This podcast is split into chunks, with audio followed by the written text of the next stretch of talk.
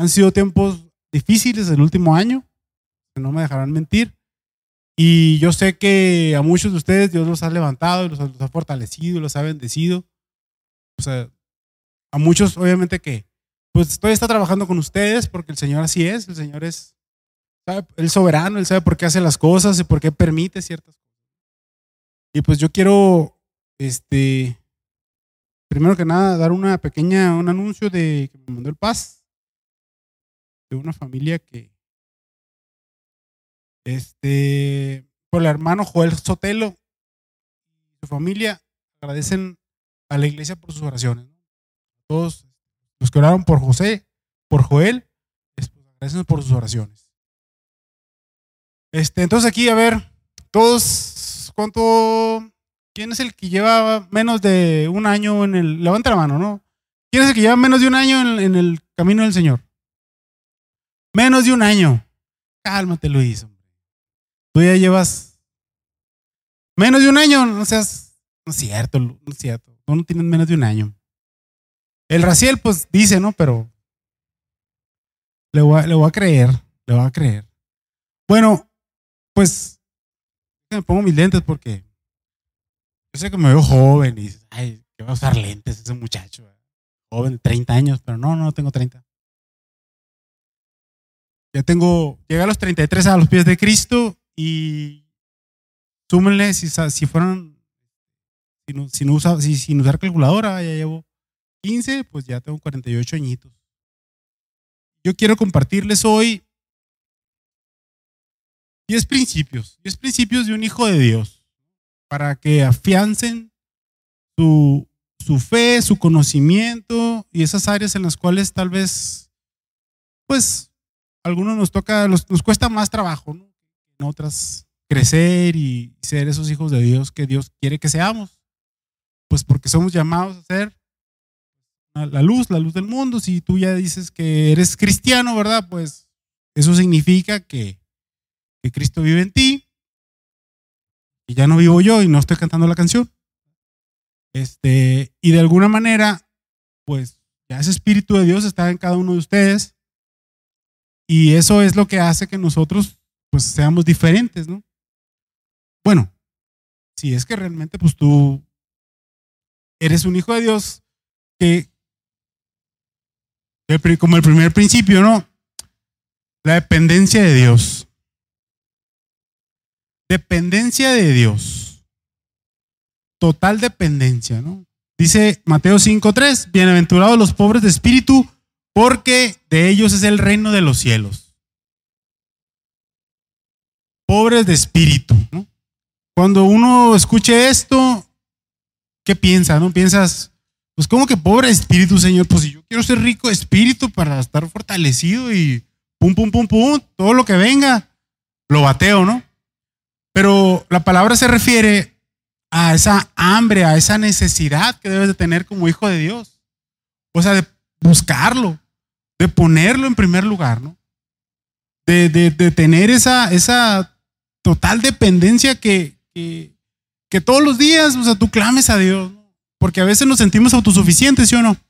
A veces nos sentimos como que, ah, pues esto yo, pues yo soy licenciado, pues yo soy tal o cual cosa, yo tengo tantas cosas este, en, en, en, en mi vida, cosas materiales.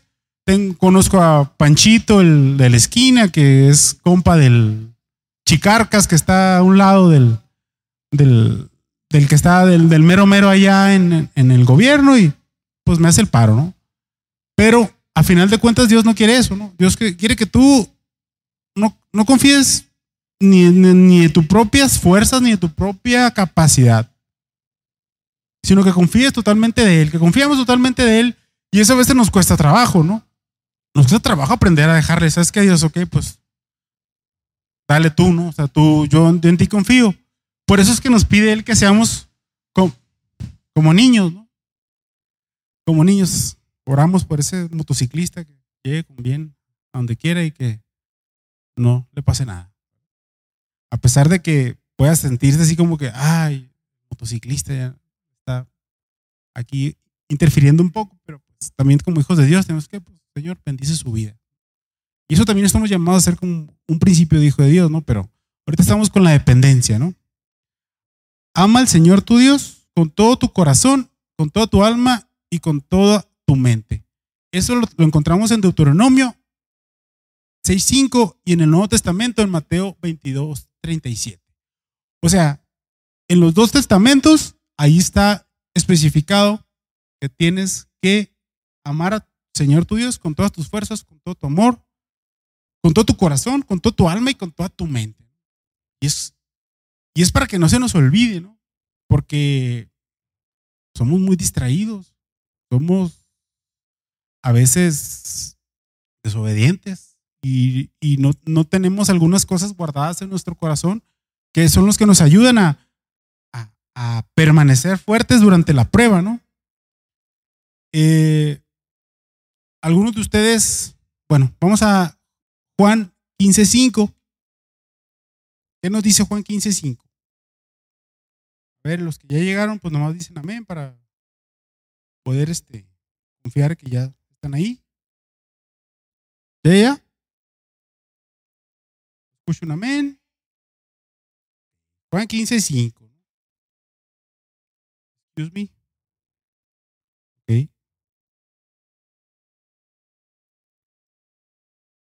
Dice Juan 15.5, ¿no? Y ciertamente yo soy la vid, ustedes son las ramas, los que permanecen en mí, y yo en ellos producirán mucho fruto, porque separados de mí nada pueden hacer. Entonces tenemos que ser frutales, ¿no? por así decirlo, frutales espiritual, tenemos que dar fruto. O sea, no vas a ser una frutcia andando y todo eso, pero sí tienes que tener esa, esa, esa, esa conexión con Cristo, ¿no? conexión con Dios, porque si estás desconectado, sale, sale eso que está en nosotros, que a Dios no le gusta, que es pues, la raíz del pecado.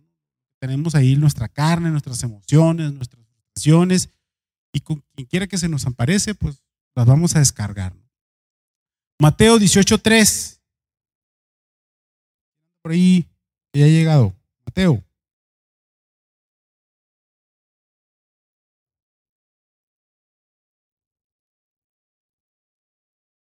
Dice así. Ok. Les digo la verdad, a menos que se aparten de sus pecados y se vuelvan como niños, nunca entrarán en el reino del cielo. Aquí todos fuimos niños y de alguna manera no me dejarán mentir que cuando éramos pequeños, si tu papá o tu mamá se salía del, del radar, tentaba cierto pánico. ¿Aquí quién se perdió alguna vez? A ver, alce la mano. Se perdió y cómo se siente, ¿no? Te sientes horrible, ¿no? Porque dices, híjole, ¿dónde está mi mamá? ¿Dónde está mi papá? Y, y llega un dolor al estómago porque, porque no los ves y porque sientes temor, ¿no? Entonces, así por eso Dios nos dice, ¿sabes qué? Usted tiene que ser como niño. O sea, que me tienen que tener en el radar siempre, depender de mí y aprender que, que, que ustedes son mis hijos, ¿no? Que tienen que estar cerca de mí, ¿no? Tenemos que estar cerca del Señor. Tecnología me falla. Amos 5 del 3 al 4.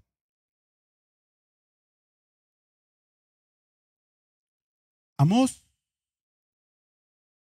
Sí hay un libro que se llama Amos en la Biblia, ¿eh? por si están dudando algunos que ¿qué, Amos de qué? ¿El universo como He-Man? No, no, no. Amos. ¿Ya llegaron ahí?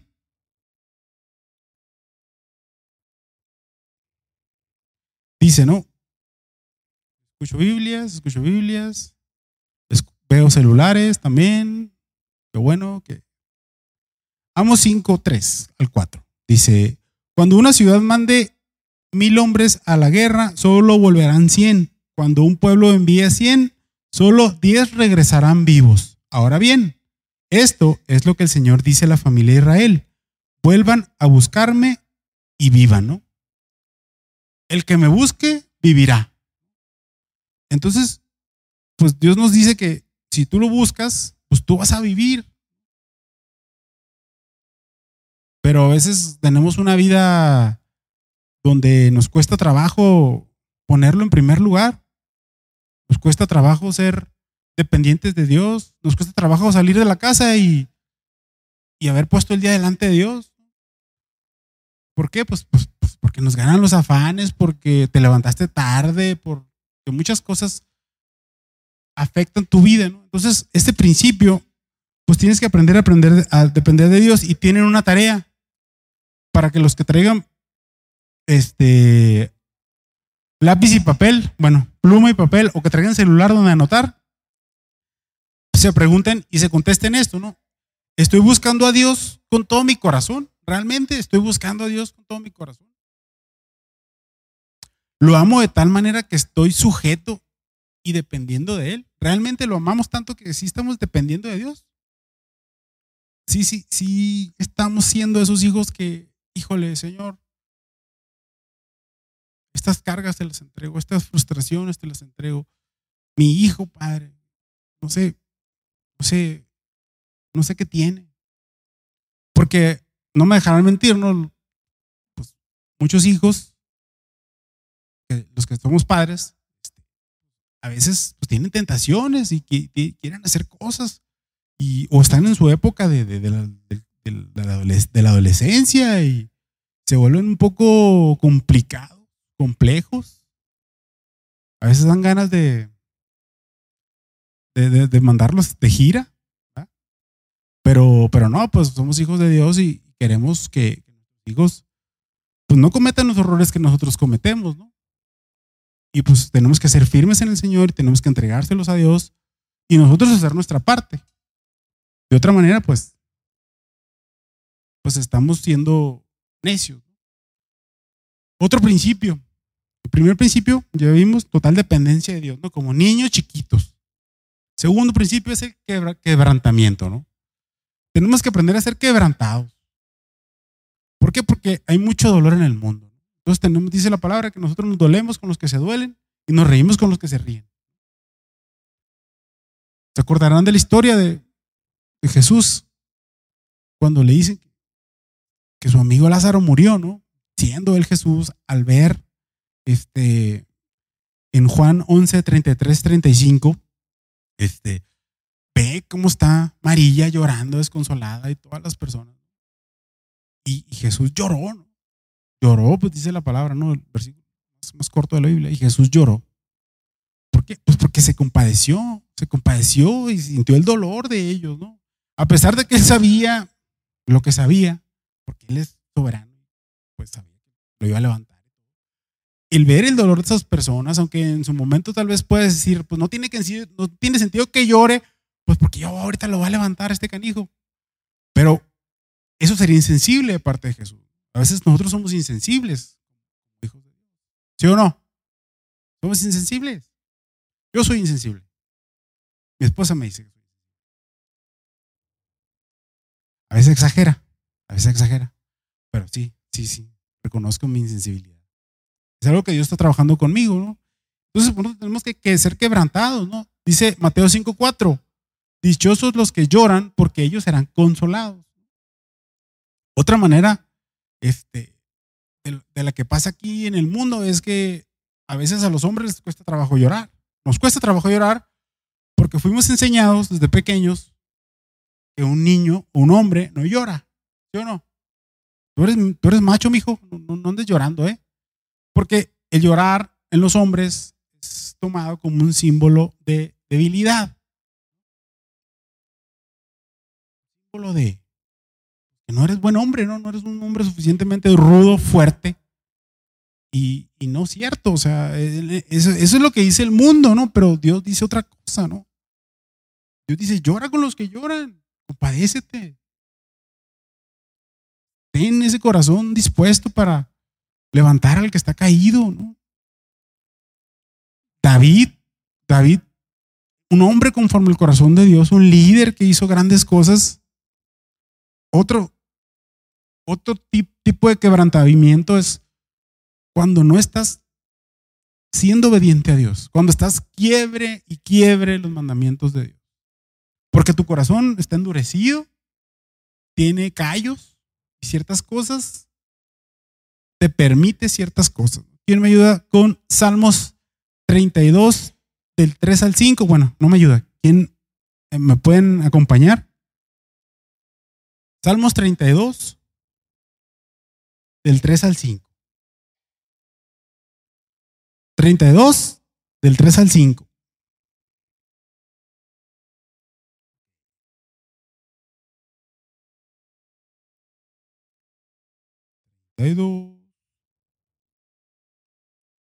Dice, ¿no? Mientras me negué a confesar mi pecado, mi cuerpo se consumió y gemía todo el día. Día y noche en tu mano de disciplina pesaba sobre mí. Mi fuerza se evaporó como el agua al calor del verano. Finalmente te confesé todos mis pecados y ya no intenté ocultar mi culpa. Me dije, le confesaré mis rebeliones al Señor y tú me perdonaste, toda mi culpa desapareció. Entonces, a veces, pues tenemos un quebrantamiento que tiene que ser interno, ¿no? Interno, pues porque hacemos cosas que a Dios no le agradan y porque el Espíritu Santo que está en nosotros te está diciendo, te está quitando la paz, te está alertando. A veces tú lo apagas. Si no apagamos, a veces el Espíritu Santo te está hablando, que te está diciendo que hiciste algo mal para que rectifiques y no rectificas. ¿Sí o no? ¿Por qué? Pues nos cuesta trabajo ser humildes, nos cuesta trabajo quebrantarnos, ¿no? Y decir, es que Dios, perdona. Perdón contra Dios, pero también vas y le pides perdón a la persona con la cual tuviste la situación. Hay personas que, de alguna manera, pues, les cuesta trabajo perdonarte, ¿no? Pero tú tienes que ir a hacer tu parte. No es que no me va a perdonar. Pues bueno, eso es, que no te detenga eso, que no nos detenga eso. Salmo 51, 17. A ver. ¿Quién me acompaña ahí? Amén, amén. Salmo 51, 17 dice, el sacrificio que si deseas, un espíritu, eh, es un, el, el sacrificio que si deseas, dice el salmista, es un espíritu quebrantado. Tú no rechazarás un corazón arrepentido y quebrantado. Entonces Dios siempre nos está esperando para ir quebrantar tu corazón. Yo quiero preguntarte, ¿hace cuánto tiempo que no quebrantas tu corazón delante del Señor? ¿Hace cuánto? ¿Hace cuánto tiempo no sientes la presencia del Espíritu Santo en ti a través de una alabanza que te hace, que te toca el corazón y que dices, es que Señor, sí, yo soy, yo fui? ¿Cuánto? ¿Hace cuánto tiempo? Yo le puedo decir, o sea, a mí era una persona que antes de llegar a Cristo, yo era Mr. Ice, ¿eh? O sea, Mr. Ice, o sea, no, no lloraba, o sea, por nada, ¿no? Por nada. Ya después llegó a Cristo y soy quebrantado constantemente, ¿no? Al principio, quebrantado por esto, quebrantado por lo otro, todos los errores que te diste cuenta que cometiste. Pero ya, o sea, más lloras una vez y ya, o sea, tampoco te vas a estar quebrantando por a menos que estés siendo repetitivo y otra vez me equivoqué, Padre, perdóname. O sea, no hay que ser tan, hay que ser cochi, pero no tan trompudo. O sea, hay que pedirle a Dios, ¿sabes qué? Dios, dame dirección porque esto me está costando trabajo. Me está costando trabajo mi carácter, me está costando trabajo, este, respuesta blanda. Aplaca la ira, ¿no? Pero a veces te, te, alzan la voz y tú dices, ah, pues yo también sé darlo de pecho, ¿no? O sea, no, pero a veces entra la prudencia, ¿verdad? Bueno, a ver, vamos a ver, tranquiliza. Y nos pasa todo, pasa a todos, pero es algo que nosotros tenemos que aprender a, dominar, ¿no? Entonces, quiero que te preguntes a ti mismo, ¿tu corazón está endurecido? Sientes que está endurecido, sientes que a veces nada lo conmueve. Pregúntatelo. ¿Te permites el ser vulnerable? ¿Vulnerable? Porque no todos los victorios están en victoria, ¿eh? Pues estamos en victoria en la palabra de Dios, pero estamos pasando por pruebas. Y la prueba, a veces, si no se la das a Dios, pues ves caras largas, ves caras que no tienen tanto gozo en el corazón. Por eso tenemos que aprender a, al principio primero, ¿no? depender de Dios. Ahorita, a ser quebrantados. Luego, tercer principio, humildad. Humildad. Tienes que aprender a ser, como dice Mateo 5:5, dichosos los humildes porque recibirán la tierra como herencia. ¿Qué hizo el Señor? Pues el Señor a sus discípulos les dijo, miren, ya saben, ¿no? Todos saben aquí que en aquellos entonces, pues todo el mundo caminaba descalzo y pues no había pavimento y pues todos hacían excremento por todas las calles y pues la, la, labor más, más baja en, en cuanto a algún trabajo era limpiar los pies, ¿no? Y Jesús se un día, como saben, pone una toalla, agarra una palangana de agua y le lava los, los, pies a sus discípulos. Qué clase de humildad, ¿no? Clase de humildad contraria a lo que está en este mundo, ¿no? En este mundo, pues eso no es, eso, eso no es, no es bien visto por algunas maneras, porque también es visto como cierta debilidad. Porque dice, la palabra que él es, o sea, él nos enseña mansedumbre, ¿no? Manso como la paloma, astuto como la serpiente. Filipenses 2.3 dice, no hagan nada por orgullo o solo por pelear. Al contrario, hagan todo con humildad y vean los demás y vean a los demás como mejores que ustedes. No hagan nada por pelear. A veces a veces traemos acá como que queremos de alguna manera eh, te, entra un espíritu de cuchillo y de palo. Por lo general las mujeres es, la que tienen ese espíritu más arraigado.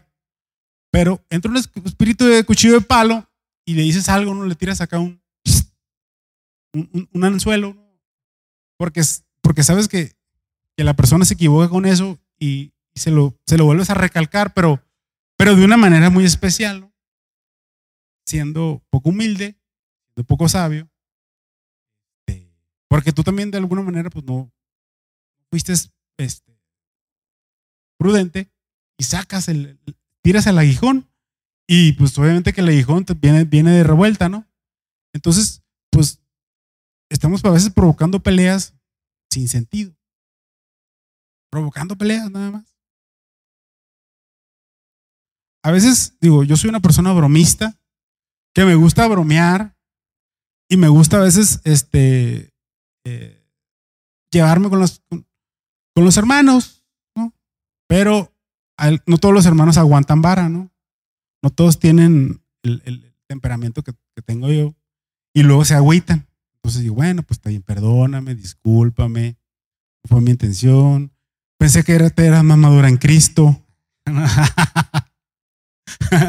pero, pero a veces así, así nos pasa, ¿no? De repente cruzamos un límite, cruzamos un límite y tenemos que aprender a, no cruzarlo. Este, ¿quién me ayuda con Lucas 22? Bueno, Colosenses 1.13. Colosenses 1.13.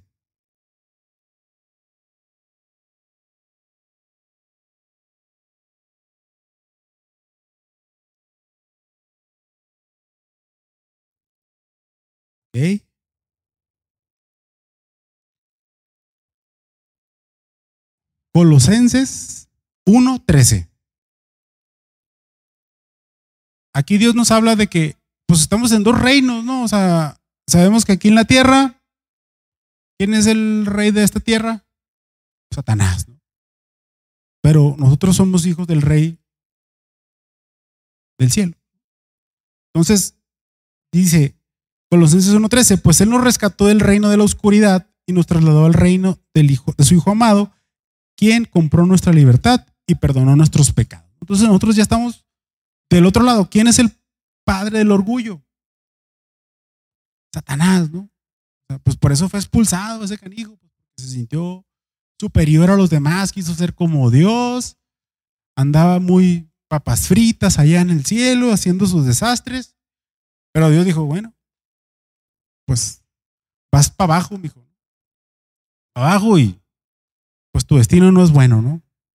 Sin embargo, a veces nosotros nos queremos eh, mucho más, ¿no? Nos creemos este, superiores a ciertas personas. No, es que yo, yo tengo 15 años de, cristiano y tomo 40 veces el encuentro y encuentro y sirvo. Y ya empiezas a subir acá tu, tu, tu mismo ego, ¿no?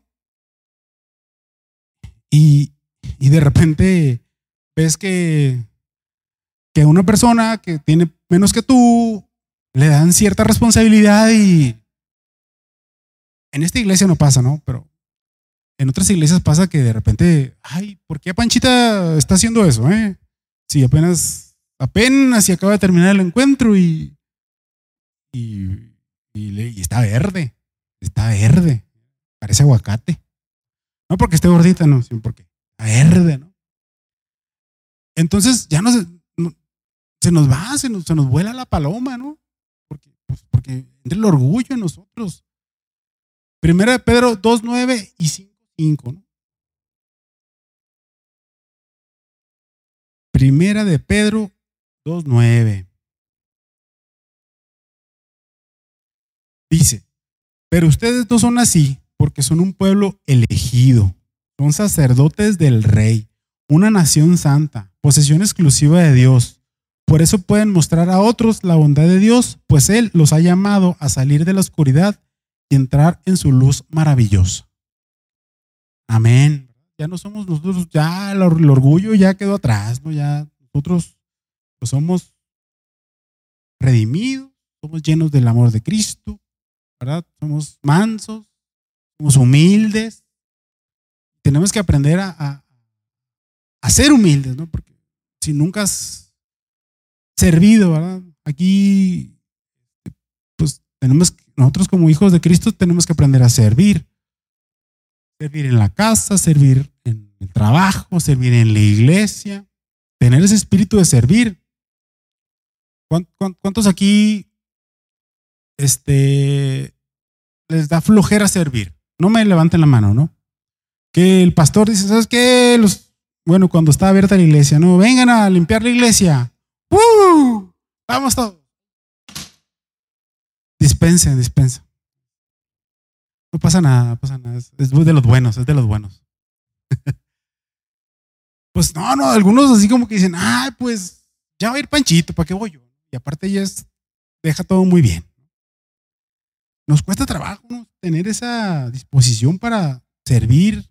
Y en casa, ¿no? A ver, hijo, haz esto. ¿Por qué yo? ¿Por qué? O sea, ya, o sea, no, no, no. ¿Por qué yo? No? Primero es el otro. El otro tiene que hacerlo, yo no. Yo, yo, yo, ocupado, yo tengo que hacer una presentación para el trabajo, para la escuela y es muy importante. Yo no puedo estar ahorita perdiendo el tiempo, este, lavando trastes o lavando ropa o barriendo. No, no, no, mejor este al rato. No urge. Pero pues no es así, ¿no? nosotros tenemos que tener esa disposición de obediencia, porque los hijos de Dios también, la humildad viene con la obediencia. ¿O no?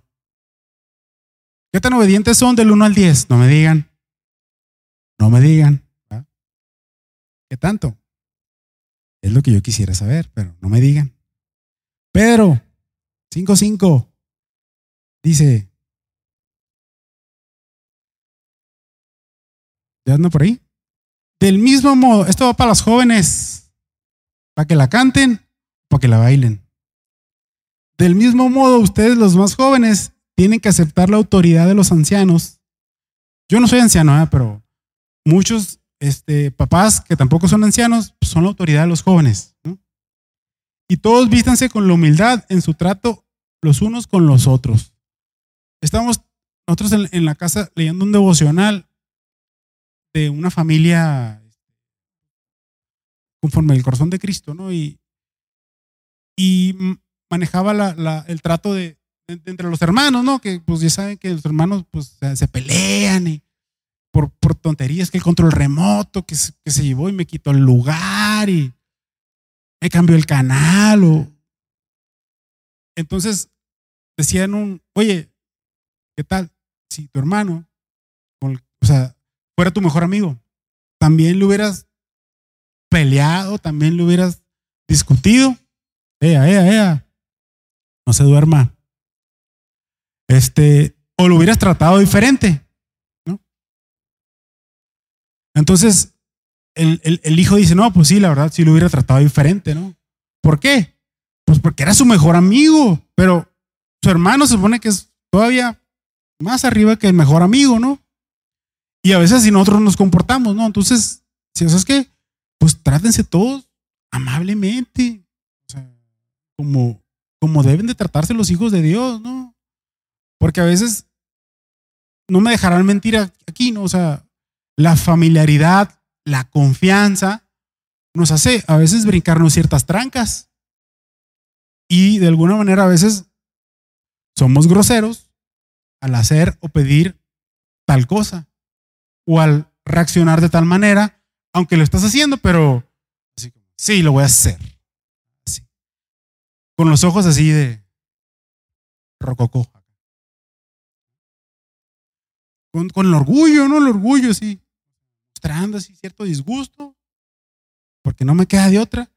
Pero yo te quiero preguntar a ti, ¿no? ¿Con qué corazón estás haciendo las cosas? ¿Con un corazón humilde? ¿Sabes cuál es la receta para la humildad? ¿Y ando cayendo? Señor, ¿qué me dices? ¿Qué me quieres decir? Receta para la humildad. Lucas 17:10. A ver, corren, corren.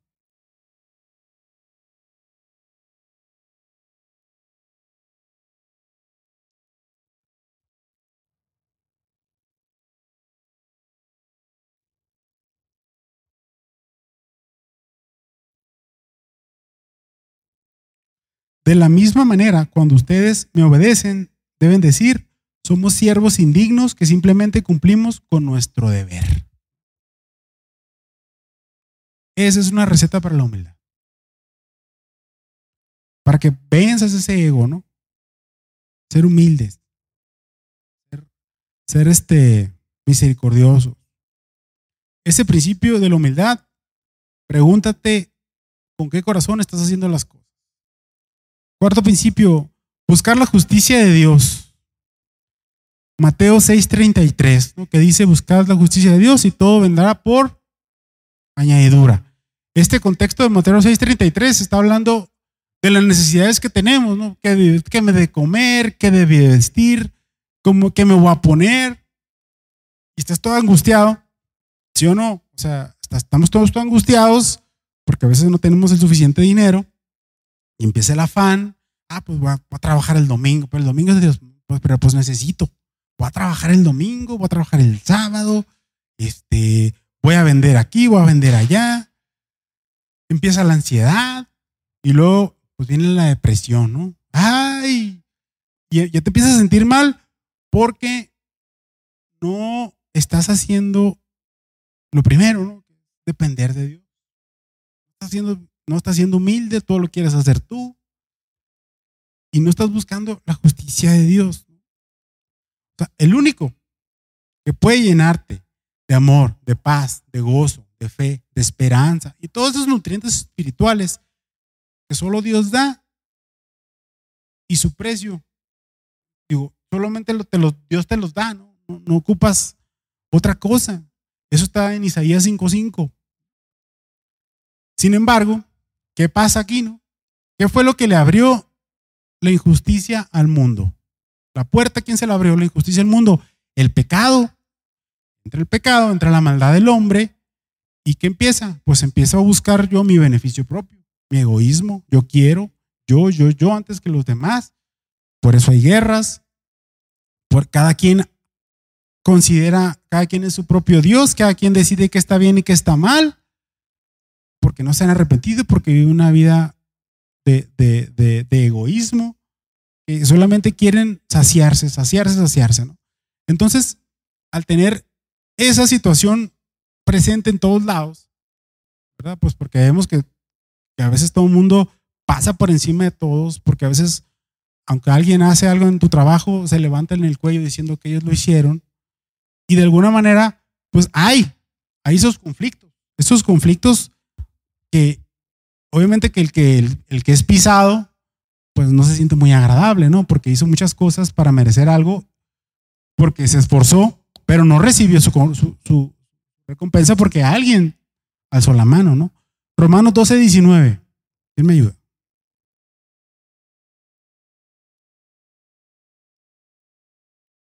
Romanos.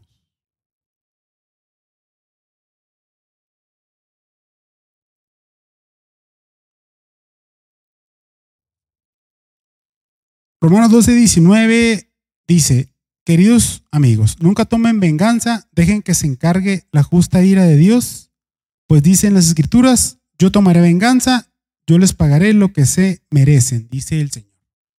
Entonces la justicia, a veces uno quiere tomar la justicia por su propia mano, ¿no? Porque te hicieron cosas injustas. Pero dice Dios, hijo, tú no te preocupes, tú no te ensucies las manos, tú no te desgastes el corazón, es la justicia, déjaselo a Dios. Dios se va a encargar de hacer esa, de tomar el control de esa situación, ¿no? Mateo 5:6 dice, dichosos los que tienen hambre y sed de justicia, porque ellos serán saciados. Filipenses 4:11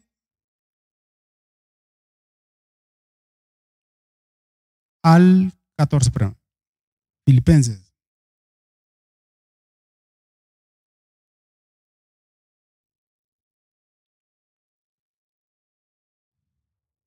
¿Están ahí?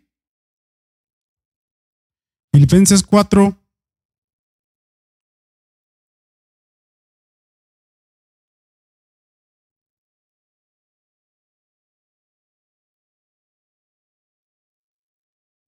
Del 11 al 13. Dice, no es que haya pasado necesidad alguna vez, porque he aprendido a estar contento con lo que tengo, sé vivir con casi nada o con todo lo necesario, he aprendido el secreto de vivir en cualquier que sea situación sea con el estómago lleno o vacío, con mucho o poco, pues todo lo puedo hacer por medio de Cristo que me fortalece. Entonces nosotros, pues, a veces, como les decía al principio, vas a tener buenas y malas, va a haber justicia, va a haber injusticia, pero en Dios todo lo podemos, ¿no? O sea, en Dios es el que nos, nos ayuda a permanecer firmes. Tú sabes qué dice Timoteo 1.6, Timoteo 1.6, Ayúdame, ayúdame. Primera de Timoteo 6.10, perdón.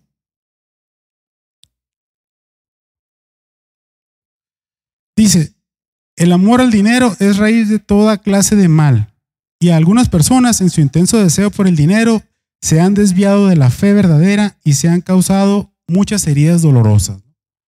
Entonces, a veces también el tener ese, esa visión del dinero, esa visión de tener, esa visión de, acumular o de, generar, nos, desvía del camino de Dios, ¿no? Pues porque no podemos servir a dos amos, ¿no? O, si me, o, confías y dependes totalmente de Dios, o, o, al contrario, piensas que tu cuenta bancaria, que, que tu capacidad, conocer a tal cual persona es mucho más efectivo. Entonces nosotros tenemos que buscar la justicia de Dios y la justicia de Dios, ¿qué nos da? Nos da paz, nos da esperanza, nos da gozo. ¿Sabes tú que al evangelizar estás haciendo la justicia de Dios? Porque estás llevando la palabra a otras personas, estás, estás dando vida eterna, les estás quitando un peso de encima y les estás ayudando a quitar sus cargas y dejárselas a Dios. Y esa injusticia que habían sufrido y ese dolor se va a ir yendo, como muchos de nosotros que de alguna manera llegamos a Cristo con un corazón destrozado, con una vida como no la pensábamos vivir, pero llegas a los pies de Cristo y eres restaurado, eres renovado y te sientes nuevo. Poco a poco vas fortaleciendo tu corazón, poco a poco vas fortaleciendo tus fuerzas, tu gozo regresa. Y esa justicia es porque tú estás evangelizando, si es que estás evangelizando. Cuando tú oras por las necesidades de los demás, también estás trayendo la justicia de Dios, pues porque estás intercediendo y le estás trayendo a ellos bien, porque la oración del justo tiene poder. Entonces, esa justicia de Dios tú la estás poniendo en práctica, en, o sea, la estás haciendo, la estás ejerciendo. Y eso es lo que Dios quiere. Que nosotros llevamos esa de Dios a otras personas que no, que no lo conocen, que están pasando por muchas situaciones complicadas. Pregúntate, ¿estás preocupado o ansioso por algo ahorita? ¿Algo no te deja dormir? ¿Algo constantemente estás pensando, estás pensando y estás pensando? Entonces, toma una decisión. Ponlo en las manos de Dios. Descansa. Quita ya esos pensamientos porque tú no puedes. Estás limitado. Tú puedes levantar cierto peso, pero hasta ahí llegas y llegas bien tronado. Pero en Cristo, pues todo, todo lo podemos. ¿O no? ¿Tú lo crees? Los veo medio dormidos, unos así como que le dormí mal. Ok, ¿cuánto tiempo tenemos, Luis? Ah, ¿ya? Ok. Bueno. Yo pensé que tenía hasta un poquito más, pero. Bueno, un principio rápido es el buen samaritano, ¿no? Amas al prójimo. O sea, ves la necesidad de alguien y te te, conmueve, la ayudas, o eres, pasas con tu corazón duro y, no, y, no, y no pones atención. ¿Cómo está ese corazón? Si lo amas al prójimo, si amas a las personas que tienes cerca, a pesar que te caigan gordas, porque sabes que muchos de ellos no tienen a Dios en su corazón. Otros puede ser que sea que sí lo tengan, pero Dios qué te está diciendo, ¿no? ámalo, ayúdale. Así como la, parábola, ¿no? Pues de que pasan el levita, pasa el sacerdote y les vale cacahuate. Y pasa un X fulano que se compadece y da un ejemplo de lo que es un verdadero hijo de Dios, sin ser cristiano. ¿Cuántas veces nos hemos entopado con ese ejemplo de ver personas que, híjole, parece cristiano, pero no es cristiano y hace mejores cosas que las que tú harías? Te da el ejemplo, te da una cachetada con, con guante blanco. Sé un buen samaritano, ama al prójimo, porque sabemos que de alguna manera Él no está así porque quiere. Muchas veces están así porque así les tocó una vida difícil, como a ti en su momento te tocó una vida difícil, donde no naciste en un hogar cristiano, donde nadie te compartió la palabra de Dios, donde nadie tuvo misericordia de ti, donde nadie se puso en la brecha por ti. Pero tú tienes la oportunidad de hacerlo, ¿no? Voy a irme rápido porque pues, ya no tengo tiempo, pero otro de los principios es que somos perseguidos, ¿verdad? Pues porque somos puestos en la mira porque somos cristianos y de alguna manera siempre nos están mirando y eso significa que nosotros tenemos que interceder por toda la injusticia que hay en el mundo. Somos unos hijos de Dios que no se callan, que somos valientes. Porque Dios está con nosotros y Dios está contra nosotros. ¿Quién está contra nosotros? Nadie. Nadie. O sea, que se, se valiente. Sé valiente de hablar tu fe, sé valiente de tocar el corazón de las personas, sé valiente de ayudar, sé valiente de ponerte en la brecha, de orar por los que lo necesitan, de, tocar corazones, porque sabemos que ahorita el mundo, los tiempos están súper mal. Y hay mucha necesidad de Cristo, ¿no? Si, si tú vas y te rechazan, pues no te rechazan a ti, rechazan a Cristo, pero tú hiciste tu parte, ¿no? Fuiste obediente. Cuando llegas al final te va a decir, bien, hecho, hijo mío, o hijo mío, te faltó galleta. Ah, no te va a decir así Dios, ¿verdad? pero es una metáfora. Te faltó galleta. Porque somos diferentes, vamos a ser diferentes, vamos a brillar. Cuando un cristiano ve a otro, pues en teoría debería identificarse, ¿no? Pero pues no. Pues porque el otro no brilla, porque es de la secreta, y porque no, no, no, no, no, se muestra así como un hombre de fe, de amor, de misericordia. Y bueno, ese es el último que les quiero compartir para, porque ya aquí ya me están viendo con ojos de pistola. un principio muy importante es la santidad. Dichosos los de corazón limpio, porque ellos verán a Dios, dice la palabra de Dios. Corazón limpio, ¿no? En, traía una diapositiva que traía una frase de Joseph Goebbels, que fue el ministro de propaganda de, de la Alemania nazi en la Segunda Guerra Mundial, que decía, una mentira mil veces repetida se transforma en una verdad. ¿Y cómo vemos que eso pasa, no? Está bien este, renunciar a tu matrimonio porque no funcionó, porque todo el mundo lo hace. Está bien tomar porque todo el mundo lo hace. Está bien fumar porque todo el mundo lo hace. Está bien engañar a tu pareja, pues porque así es, ¿no? Está bien este, darle dinero al policía porque así me limpio, me, lavo de la multa, ¿no? Está bien porque todo el mundo lo hace, aparte. Está bien mentir porque así me, me quito el problema. Está bien ver pornografía porque todo el mundo en la escuela dice que el maestro dice que está bien. Pero ¿qué dice la palabra de Dios? A pesar de que estamos en un mundo donde están repitiendo y repitiendo, repitiendo y repitiendo, que muchas cosas están, están bien. Si le llevas al filtro la palabra de Dios, no están bien. No están bien. ¿Y qué pasa? Pues caemos, ¿no? Caemos porque nos dejamos llevar, somos engañados porque no estamos firmes en nuestra fe somos engañados. Porque dice la palabra que mi pueblo perece por falta de conocimiento y el conocimiento de la palabra. Encallecemos el corazón, nos permitimos ciertas cosas, mis compas todos lo hacen, pues, pues ¿qué pueden? yo lo hago también. Hebreos 4:16. Así que acerquémonos con toda confianza al trono de la gracia de nuestro Dios. Ahí recibiremos su misericordia y encontraremos la gracia que nos ayudará cuando más lo necesitemos. Yo quiero decirte a ti, ¿cómo está tu santidad? ¿Cómo, cómo está siendo tu conducta? Fuera de casa, en el trabajo, donde nadie te ve. Cuando estás a solas, viendo las series cuando te ofrecen cosas que sabes que no están bien, ¿la estás aceptando? Cuando te para un patrullero, ¿lo estás, le estás diciendo que eres un hijo de Dios y que tú vas a pagar la multa? ¿O le estás diciendo cómo nos podemos arreglar? ¿Estás siendo firme en tus principios cristianos? ¿Me puedes ayudar, Luis?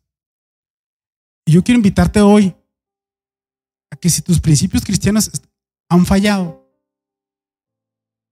te levantes y te quiero invitar a renunciar a toda práctica que haya ensuciado tu corazón. Si lo quieres hacer así, cierra tus ojos y yo voy a guiar con una oración para que tu corazón sea purificado nuevamente y puedas entrar confiadamente al, al reino de los cielos. Señor Padre bendito, este día, Señor, vengo con un corazón contrito y humillado porque he fallado, porque he hecho cosas que yo sé que a ti no te agradan, que yo sé que no te honran ni honro a mis padres, ni honro a, a mi casa, porque me he desviado del camino que tú me has marcado, Señor, con principios y yo quiero obedecerte, Señor. Yo quiero ser fiel, yo quiero ser distinta, Señor. Yo, yo soy contracorriente, yo soy esforzado, valiente, humilde. Amo a mi prójimo, Señor. Hablo de tu palabra quien lo tengo cerca, Señor. Les doy, Padre Santo, todo lo que puedo, porque tú ves mi corazón, Señor. Que a veces me faltas tú, Señor. A veces me falta acercarme a ti, Señor. Porque a veces quiero hacer las cosas, pero en mis fuerzas voy, Señor. Quiero vencer, pero no acudo a ti, Señor. Y te pido perdón, Señor, para que tú esta, este día, Señor, tú me restaures, Señor. Me fortalezco en tu amor, me fortalezco en tus promesas, porque yo soy linaje escogido, nación santa, Señor, porque tú me has puesto como cabeza, Señor porque tú me has dado una vida con propósitos, Señor, para ir de gloria en gloria y de triunfo en triunfo, Señor. Ayúdame a brillar donde quiera que esté, Señor. Ayúdame a tocar la vida de las personas que te necesitan para llevar tu justicia a sus vidas, Señor, para restaurar a esos que todavía no te conocen, Señor. Y ayúdame a mí, Señor, a permanecer fiel y firme en tu palabra, Señor, para no desviarme ni a derecha ni a izquierda, Señor, y hacer esas grandes cosas, Señor, que tú has destinado que yo haga porque yo soy tu hijo, Señor. Y todo esto te lo pido a ti, Señor, porque tú eres bueno, porque tú eres fiel porque tú eres mi Padre amado y tú vas delante de mí abriendo camino, Señor. Y te lo pido en el nombre precioso de tu Hijo amado Jesucristo, Señor. Amén.